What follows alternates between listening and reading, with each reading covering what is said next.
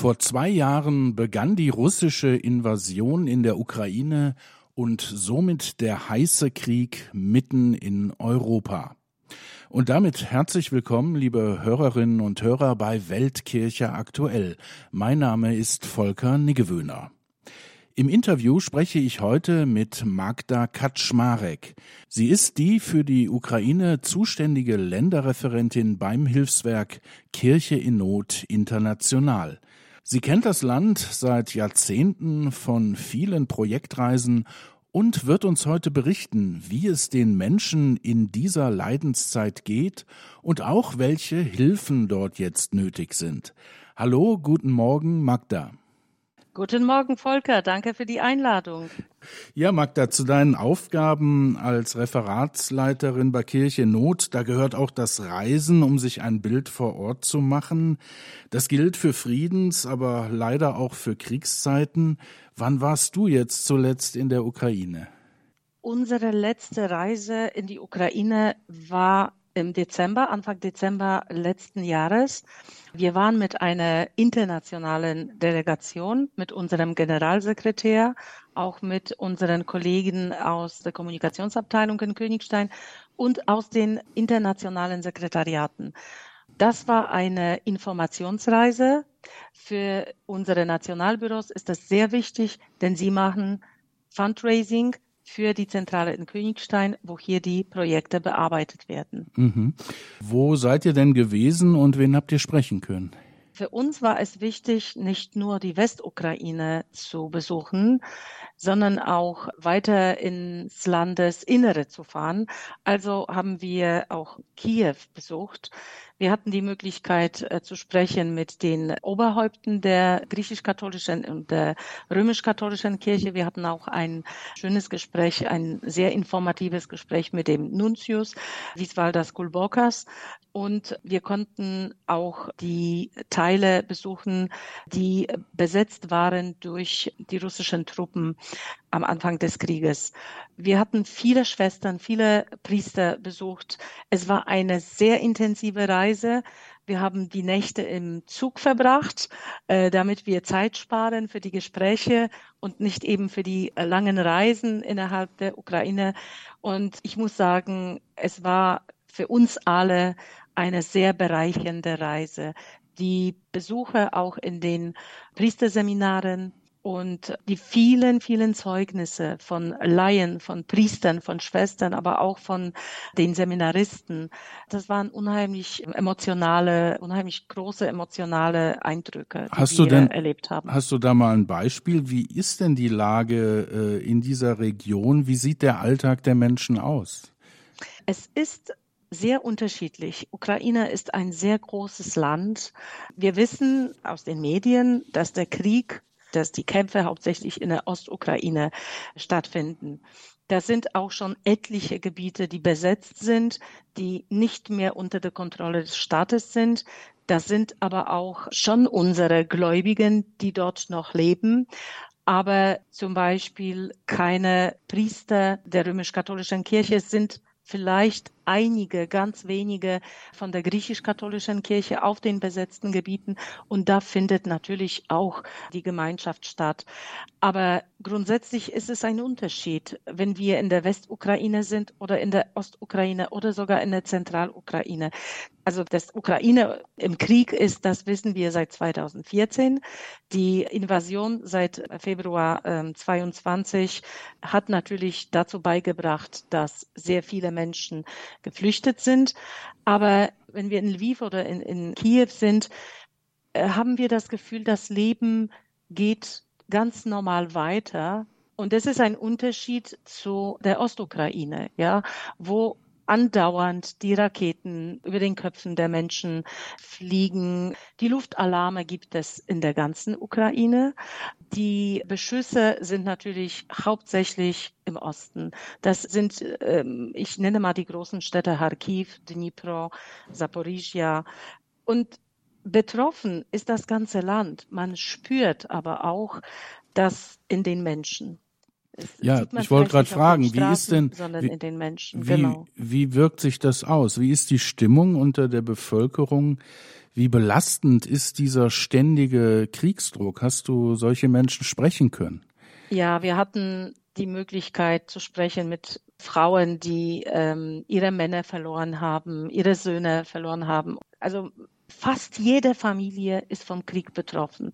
Wir hatten die Möglichkeit gehabt zu sprechen mit einer jungen Dame, die hat zwei kleine Kinder. Ihr Mann kämpft im Osten und sie hat ihren Mann seit der Invasion nicht gesehen. Es hat mich aber sehr beeindruckt, ihre positive Ausstrahlung, ihre Hoffnung, dass er überleben wird, dass er aber da kämpft für das Land und nicht zuletzt auch für die Freiheit äh, im Land und in den Nachbarländern. Ja, es gibt im Volk, würde ich sagen, so, so einen starken Geist. Wir müssen gewinnen. Das, was uns passiert ist, das ist ungerecht.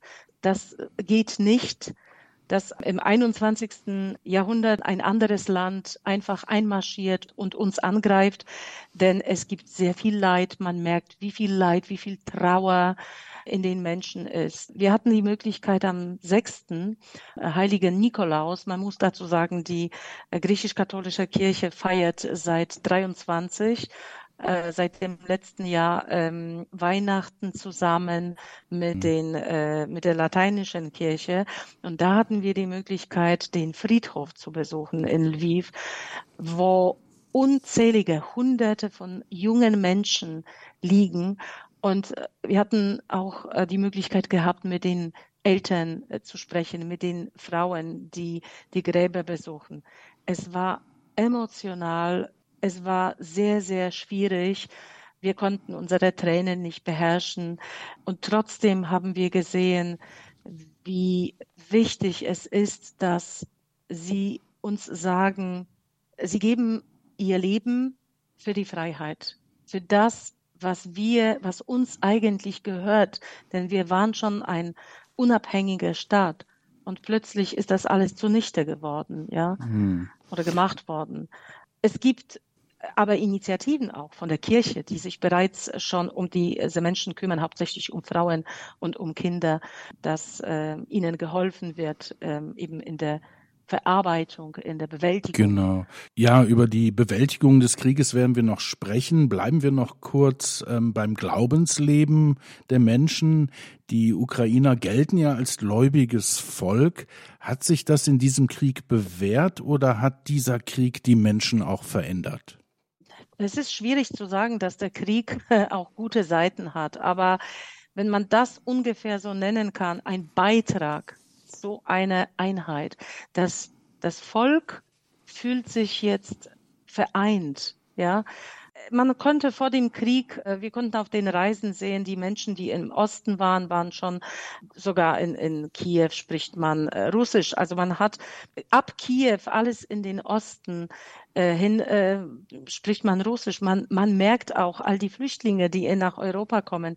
Sie sprechen, weil sie aus dem aus der Ostukraine sind. Sie sprechen Russisch. Sie haben früher kein Ukrainisch gesprochen. Ja, äh, das heißt also, dass die Identität im Westen der Ukraine schon mehr ukrainisch war äh, während in, in der Zentralukraine und in der Ostukraine mehr Russisch. Das ist nicht mehr der Fall. Die Menschen fühlen sich Ukrainer, sie möchten Ukrainisch sprechen, sie schämen sich, dass sie auch mal Russisch sprechen, aber da haben wir auch Schwestern erlebt, die ihre Flüchtlinge betreuen und die sagen einfach, das ist vollkommen normal, wenn Sie Russisch sprechen. Sprechen Sie diese Sprache, die Sie gelernt haben. Sie müssen sich nicht schämen. Sie müssen nicht jetzt Ukrainisch sprechen. Es ist wichtig, dass Sie in der Seele sich ukrainisch fühlen. Und das ist, schön. Wie gesagt, also äh, es ist eine Einheit im Volk. Es gibt Fälle, wir hören das oft, dass die Menschen in die Kirche kommen. In der Ostukraine gab es getaufte Atheisten. Das heißt, die Menschen wussten nicht einmal, hm, wie praktiziere ich? Ich bin getauft und das war's. Ich bin ein, ein orthodoxer Mensch, aber im Prinzip, wenn sie nicht äh, praktiziert haben, wenn sie, wenn sie nicht in die Kirche gegangen sind, auch die Sakramente nicht empfangen haben, dann, äh, dann muss man sagen, dass diese Menschen auch keinen Bezug zu Gott hatten, ja. Und da muss man sagen, dass wir hier und da mal hören, dass die geflüchteten Personen, die sich jetzt in, in der Westukraine aufhalten, dass sie ähm, wirklich auch versuchen, äh, die Beziehung aufzubauen. Ja, man sieht wie viel Gebet in diesem Volk auch drin ist, ja. Und Westukraine ist ja tatsächlich ähm, hauptsächlich, also die Mehrheit der, der, der Katholiken lebt in der Westukraine und ähm, die Menschen suchen nach Gott, sie suchen nach der Kirche, sie suchen nach dem Spirituellen, sie wissen, dass eigentlich die Freiheit oder der Krieg, der kann ja nur so gewonnen werden, ja. Die Hoffnung ist nur in Gott und im Gebet und in Mutter Gottes. Äh, übrigens hat man die Ukraine ähm, direkt nach der Invasion, äh, haben die Bischöfe äh, die Ukraine äh, Mutter Gottes anvertraut und ihrem unbefleckten Herzen und, und da sind auch einige kleine Wunder passieren danach. Also die Religion spielt eine große Rolle und man sieht, dass die geflüchteten Personen dass sie ähm, zum Beispiel getauft werden wollen, dass die Menschen mhm. äh, nach vielen, vielen Jahren, wo auch mal die Kinder erwachsen sind, plötzlich heiraten wollen, dass sie ihre Kinder zur Taufe bringen. Wir hatten auch ein schönes Beispiel bei den Benediktinerinnen in, in Lviv, die eigentlich ein kontemplatives Kloster eröffnet haben und ähm, direkt danach kommt der Krieg und die Schwestern nehmen auf Hunderte von äh, geflüchteten Personen und unter ihnen ist ein Ehepaar aus dem Osten, das einfach äh, die Frau schwanger, das andere Kind klein ähm, kommen nach Lviv und werden einfach von der Straße von den Schwestern mitgenommen und auch dieses Paar, äh, eins von, von diesen getauften Atheisten, sie leben bei den Schwestern, äh, er kocht in der Küche und sie werden von den Schwestern betreut und sie entscheiden sich, dass das Kind getauft wird und das andere auch. Und ähm. das sind so, so kleine Zeichen, die zeigen, wie sehr ändern sich die Menschen, wenn sie in Berührung mit Gott kommen und mit äh, dem Glauben. Radio Horeb Leben mit Gott und dem Magazin Weltkirche aktuell. Zwei Jahre Krieg in der Ukraine, das ist heute unser Thema. Mein Gast dazu ist Magda Kaczmarek von der Internationalen Zentrale von Kirche in Not. Magda, vielen Dank bis hierher. Gleich nach der Musik sprechen wir weiter über die Arbeit von Kirche in Not in der Ukraine. Radio Horeb Leben mit Gott und dem Magazin Weltkirche aktuell. Wir sprechen heute über die Ukraine. Mein Gast dazu ist Magda Kaczmarek von der Internationalen Zentrale von Kirche in Not. Magda, du hast, hast uns vor der Pause schon einen Lagebericht gegeben, wie es aussieht im Land. Du bereist es ja häufiger, hast das auch jetzt in den Kriegszeiten getan. Jetzt wollen wir über die Hilfe von Kirche in Not äh, reden, die natürlich äh, immens auch aufgestockt ist, seitdem die Ukraine so sehr äh, unter Druck steht. Welche Hilfe ist denn jetzt wichtig? Wo schaut ihr bei Kirche in Not drauf? Was, was tut ihr vor allem? Uns ist es wichtig, zuzuhören. Auch diese Reisen waren für uns wichtig, dass wir da waren, dass wir unsere Anwesenheit, unsere Präsenz zeigten. Wir hören zu und wir sind offen für die Bedürfnisse und für die Nöte vor Ort. Das hat sich jetzt ein bisschen verlagert. Am Anfang haben wir unsere erste Hilfe direkt einige Tage nach der Invasion. Da haben wir alle Diözesen mit ähm, mit unserer Hilfe ähm, versorgt, dass sie einfach ähm, weiter äh, leben können. Dann kam eben diese Massenflucht von den Menschen und die Aufnahme von unseren ähm, kirchlichen Institutionen. Ne, und man musste natürlich auch diese Menschen versorgen. Diese Hunderte von Flüchtlingen, das ist jetzt nicht mehr der Fall. Es sind wirklich Einzelne, sind in unseren äh, Institutionen, äh, den Kurien oder in, in den äh, Pastoralzentren oder in den Räumlichkeiten den, von, von den Seminaren in den Schulen sind vielleicht hier und da 20, 30, 40, 50 äh, Menschen. Das äh, muss jetzt schon in eigener Regie bewältigt werden. Was wir machen, das ist vor allen Dingen, wir versuchen zu sichern die Existenz der Priester und der Schwestern. Da äh, es uns bekannt ist, dass die Zahl ähm, der Gläubigen äh, ist natürlich sehr reduziert worden und im Osten zum Beispiel ähm, ist die Lage noch schlechter, weil da auch keine Investoren kommen, weil die Fabriken zumachen, weil die Firmen sich nicht sicher sind, die Menschen verlieren ihre Arbeit. Deshalb kann die Kirche nicht, sich nicht auf die Hilfe der Gläubigen verlassen. Ganz im Gegenteil, wenn wir versuchen, den Priestern und den Schwestern zu helfen, sie sind diejenigen, die äh, als Erste den Menschen helfen, weil sie wissen, was die Menschen brauchen. Und was unheimlich wichtig ist, das sind, das ist die Tatsache, dass die Preise fast um das Dreifache gestiegen sind und die laufenden Kosten müssen bewältigt werden. Wenn die Pfarrei 300 Leute hatte und ähm, jetzt ähm, gibt es nur 100 äh, Gläubige, die Kosten müssen trotzdem bewältigt werden. Das ist Strom, das ist Gas, das ist Wasser, das Benzin ist sehr teuer. Ähm, das alles muss einfach gewährleistet werden. Und ähm, wir versuchen wirklich ähm, zu hören, äh, was gebraucht wird. Und ähm, wir haben auch sehr viel geholfen für die äh, Stromaggregatoren oder äh, eben für die Heizungen. Da versuchen wir ähm, einfach zu hören, was ist der Bedarf? Wenn Schwestern äh, entscheiden, wir möchten jetzt eine Holzheizung machen, weil das Gas so teuer ist, dass wir nicht mehr bezahlen können, dann machen wir das. Dann gibt es wieder ähm, Projekte, wo wir gefragt werden nach Solarbatterien, weil auch entschieden wurde, langfristig wird sich das mehr auszahlen, als dass wir für Gas äh, monatlich zahlen. Es gab mal eine Zeit, wo die katholische Kirche auch weniger für das Gas zahlen äh, konnte, aber äh, das hat sich auch wieder geändert. Äh, als Institution wird sie da nicht mehr ähm, angesehen, sondern es läuft alles wie äh, private Personen. Also das sind schon äh, wirklich ähm, schwierige äh, Sachen. Wir mm, ähm, unterstützen sie natürlich. Wir sind so dankbar unseren Wohltätern, dass sie uns die Messintention anvertrauen.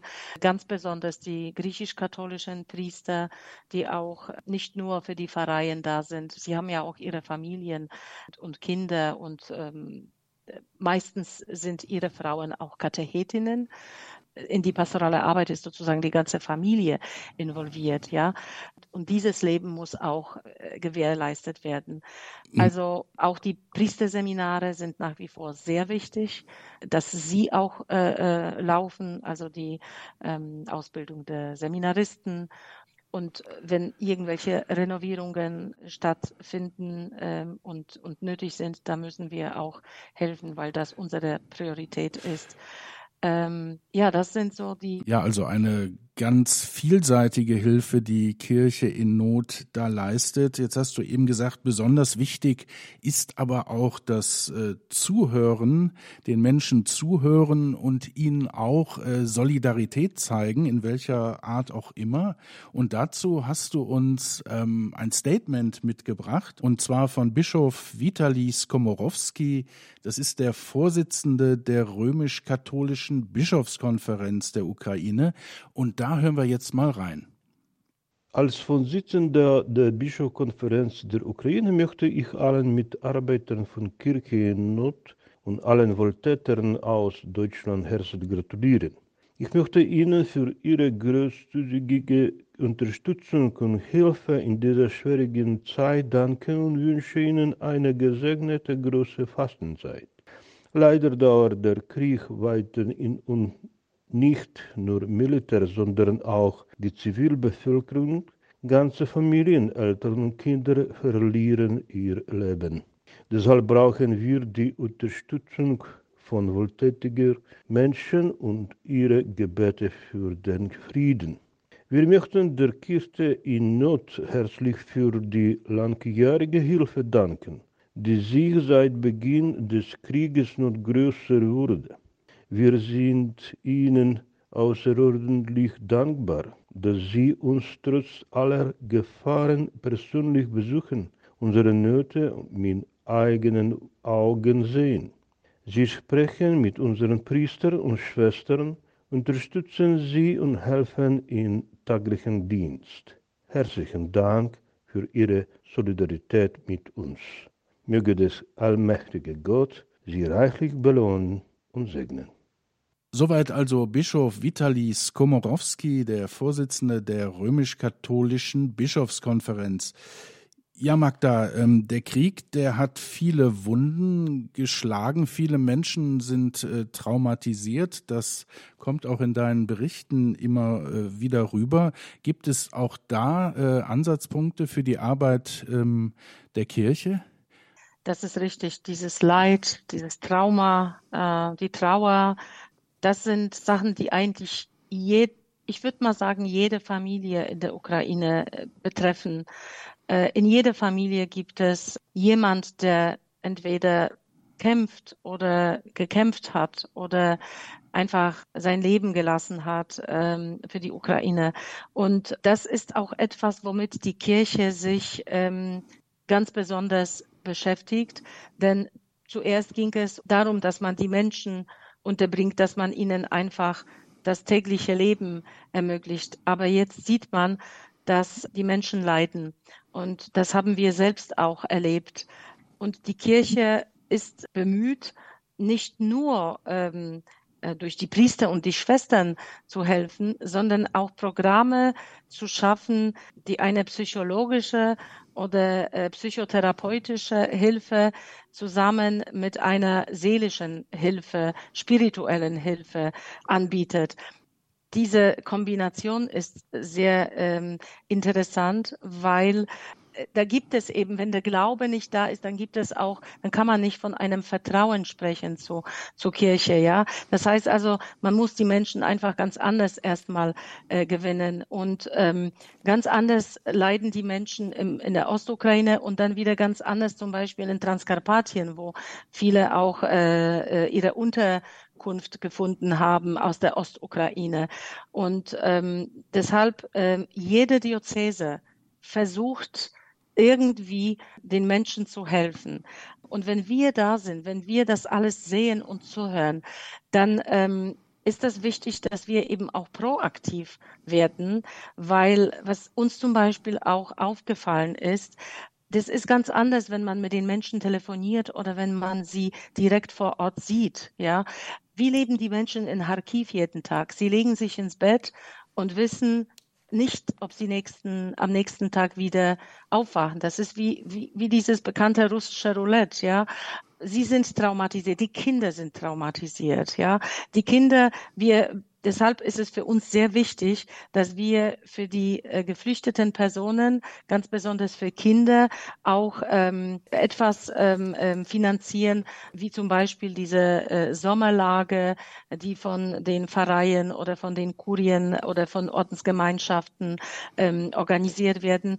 Die Kinder kommen zusammen, sie äh, verbringen eine Zeit zusammen, damit sie einfach auch von diesem Kriegsalltag etwas abschalten, ja und ähm, es ist auch sehr wichtig, was uns aufgefallen ist, dass die Priester und die Schwestern, die die Menschen betreuen, dass sie im Prinzip oft selbst nicht merken, dass auch sie betroffen sind, dass auch sie Hilfe leisten.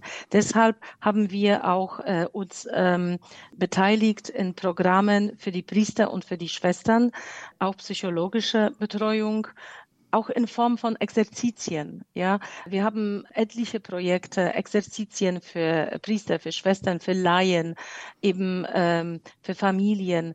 Also da sind wir wirklich offen und ähm, wenn solche Initiativen von der lokalen Kirche kommen, unterstützen wir das auf jeden Fall. Das sagt Magda Kaczmarek, Projektreferentin bei Kirche in Not international über die Hilfe des Hilfswerks in der Ukraine. Vielen Dank, Magda, bis hierher.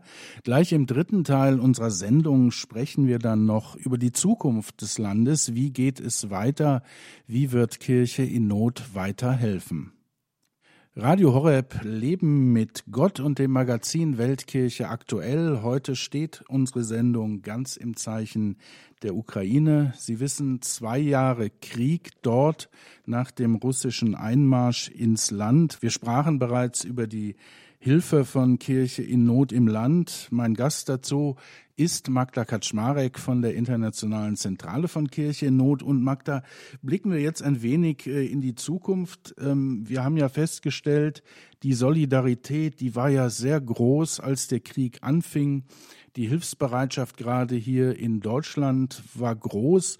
Das scheint alles äh, vor allen Dingen auf der politischen Ebene ein bisschen zu bröckeln.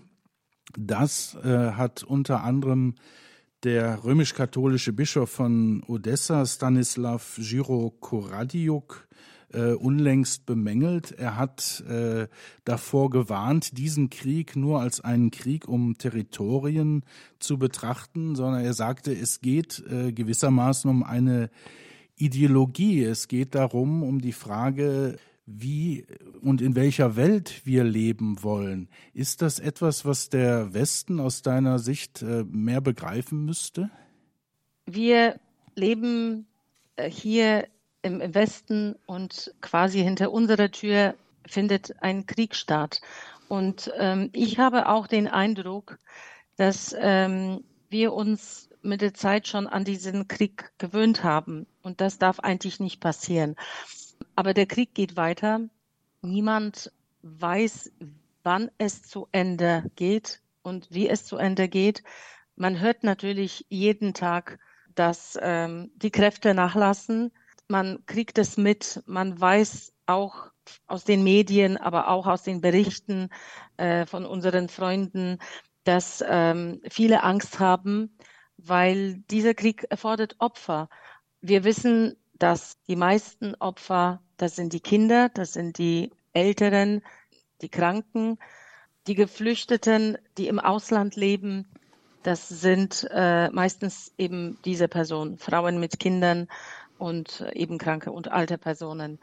Man hat Angst im Lande zum Beispiel jetzt wieder vor der neuen Mobilisierung. Wir wissen, dass Menschen zwischen, also Männer zwischen äh, 18 und 60 das Land nicht äh, verlassen dürfen. Man hat Angst, dass äh, die Mobilisierung, dass die Grenze dann wieder äh, gesenkt wirkt, wird, äh, dass äh, hauptsächlich äh, auf den auf den ähm, auf den ländlichen Gebieten, wo es einfach ist, die Männer zu, zu schnappen sozusagen für die für die Armee. Man hat Angst. Im Vordergrund steht das Leben der Menschen und das sind äh, eben junge Männer und äh, das ist das höchste Gut, was wir haben, eben unser Leben. Und davor haben jetzt die Menschen in der Ukraine Angst. Und wie gesagt, alle hoffen auf ein Wunder. Äh, das kann, ich persönlich denke auch, es, es kann nur ein Wunder passieren, wie dieser Krieg zu Ende geht. Man spricht, dass er vielleicht noch ähm, Jahrzehnte dauert. Also das alles sind so Spekulationen. Man lebt einfach jetzt und hier und von heute auf morgen. Aber ähm, niemand kann sagen, äh, wie lange es weitergeht und wie es zu Ende geht. Und das ist eben dieses, dieses perfide, dass ähm, wir planen jetzt wieder unsere nächste Reise, damit wir sehen, wie hat sich wieder die Lage seit äh, Dezember geändert. Und unsere Projektpartner, unsere Freunde vor Ort sind uns so dankbar. Der äh, Oberhaupt der äh, griechisch-katholischen Kirche, Sviatoslav Shevchuk, hat gesagt, es ist so wichtig, dass sie kommen. Für uns ist das das Wichtigste, dass sie da sind, dass uns einfach die Menschen nicht im Stich lassen. Und das eben äh, zeigt auch, dass ähm, wir dürfen uns nicht an diesen Krieg gewöhnen, ja. Und wir, wir müssen bleiben äh, bei unseren äh, Freunden ähm, und, und auf sie hören und ähm, und versuchen zu helfen. Und da sind wir so dankbar. Und wir müssen uns auch unseren Wohltätern immer wieder sagen, wir haben nicht genügend Möglichkeiten, um ihnen zu sagen. Daher nehme ich jetzt die Möglichkeit äh, und sage, unsere Projektpartner vor Ort beten für die Wohltäter. Sie beten jeden Tag und sie sind dankbar. Und sie sagen, wenn es uns geht gut geht, dann geht es auch unseren Wohltätern gut, ja. Hm. Und ähm, wir als Mitarbeiter merken, dass die Gebete uns weitertragen. Und ich hoffe, dass, dass das passiert auch bei unseren Wohltätern. Ja, vielen Dank, äh, liebe Magda, für dieses schöne Schlusswort. Solidarität und vor allen Dingen das Gebet und die tätige Nächstenliebe und Hilfe. Das ist natürlich auch in Zukunft äh, wichtig für die Ukraine. Ich danke dir für dieses Gespräch und deine Worte und wünsche dir alles Gute, Gottes Segen für deine Arbeit. Ich danke. Ganz herzliche Grüße aus Königstein, aus der Zentrale. Danke, Magda. Ja, liebe Hörer, und wir hören zum Abschluss noch einmal einen, einen weiteren O-Ton, der das unterstreicht. Auch das hat Magda uns mitgebracht. Und zwar hat sie gesprochen mit dem gerade zitierten römisch-katholischen Bischof von Odessa, Stanislav Giro Koradiuk. Auch er möchte sich direkt an alle Hörer und Wohltäter von Kirche in Not wenden. Liebe Schwestern, Brüder, der Friede sei mit euch. Mit diesem besten Gruß, ich möchte alle unsere Wohltäter begrüßen und reiche Gottes Segen für diese Zeit des Fastens wünschen. Leider von Frieden in Odessa, wir träumen nur. Aber trotz häufiger Bombardierungen, Drohnen, Raketen, Terror, wir halten durch. Ich werde sogar mehr sagen. Die Menschen sind an eine solche Situation gewohnt und alles funktioniert. Der Transport, Eisenbahn, Seehäfen, alles funktioniert. Und wir leben und weiterkämpfen. An der Gelegenheit, ich möchte für Kirche Not von ganzem Herzen danken. Danke, dass ihr kommen zu uns. Ihr hört uns und sehr moralische Materielle unterstützen uns. Besonders danke ich für die materielle Hilfe von unseren Schwestern und Priestern. Wir schätzen diese wesentliche Hilfe sehr. Das ist genau, was wir brauchen. Natürlich, weiterhin brauchen wir das Gebet und weitere eure Solidarität mit uns. Nochmal, vielen Dank und möge Gott euch segnen und vergelt's Gott für alles. Soweit Stanislav Syrokoradiuk, der römisch-katholische Bischof von Odessa, mit seinem Dank an alle Menschen und Wohltäter, die in diesen schweren Zeiten Solidarität mit der Ukraine zeigen. Wir haben eben gehört, dass Priester nicht nur Mut zusprechen, sie bedürfen auch selbst der Zuwendung. Fünf Tage lang haben sich auch aus diesem Anlass rund 1000 Priester aus 60 Ländern in Rom bei einer Tagung versammelt, um über ihren Dienst und ihr Leben zu sprechen und auszutauschen. Dabei ging es auch darum, von anderen zu lernen, wie man selbst in schwierigen Zeiten den Mut nicht verliert. Kirche Not hat diese Tagung mitfinanziert und natürlich auch eigene Vertreter entsandt. Darunter war auch die neue internationale Präsidentin von Kirche in Not, Regina Lynch. Und sie hat im Gespräch mit Radio Vatikan erklärt, warum diese Tagung so wichtig war. Also ich bin hier in, in Rom. In dieser Woche organisiert das Dikasterium für, für den Klerus eine Konferenz über Weiterbildung für Priester. Das sind etwa 800, glaube ich, Teilnehmer aus überall in der Welt. Das ist ein sehr wichtiges Thema, weil Priester sein, gerade heute in unserer säkularisierten Welt oder in den in sogenannten Entwicklungsländern, äh, die Priester äh, haben so viele Herausforderungen und ähm, die müssen sehr hart arbeiten, die müssen große Distanzen hinter sich bringen oder die sind in Großstädten, wo die keine Minute für sich selbst haben, jeder will was von die. Und es besteht wirklich die Gefahr, dass die zu einem Burnout kommen. Ähm, aber so diese, diese geistliche, sagen wir, Begleitung oder der Weiterbildung ist so, so wichtig. Ähm, wir brauchen unsere Priester. Und äh, wenn die nicht diese Möglichkeit haben, sich geistlich zu entwickeln oder ja, mit, mit jemand über diese, diese Probleme zu, zu teilen, dann gehen die kaputt. Und ähm, ich höre hier äh, auf der Konferenz, ich wechsle mich mit Priester aus und tausche mit Priester aus.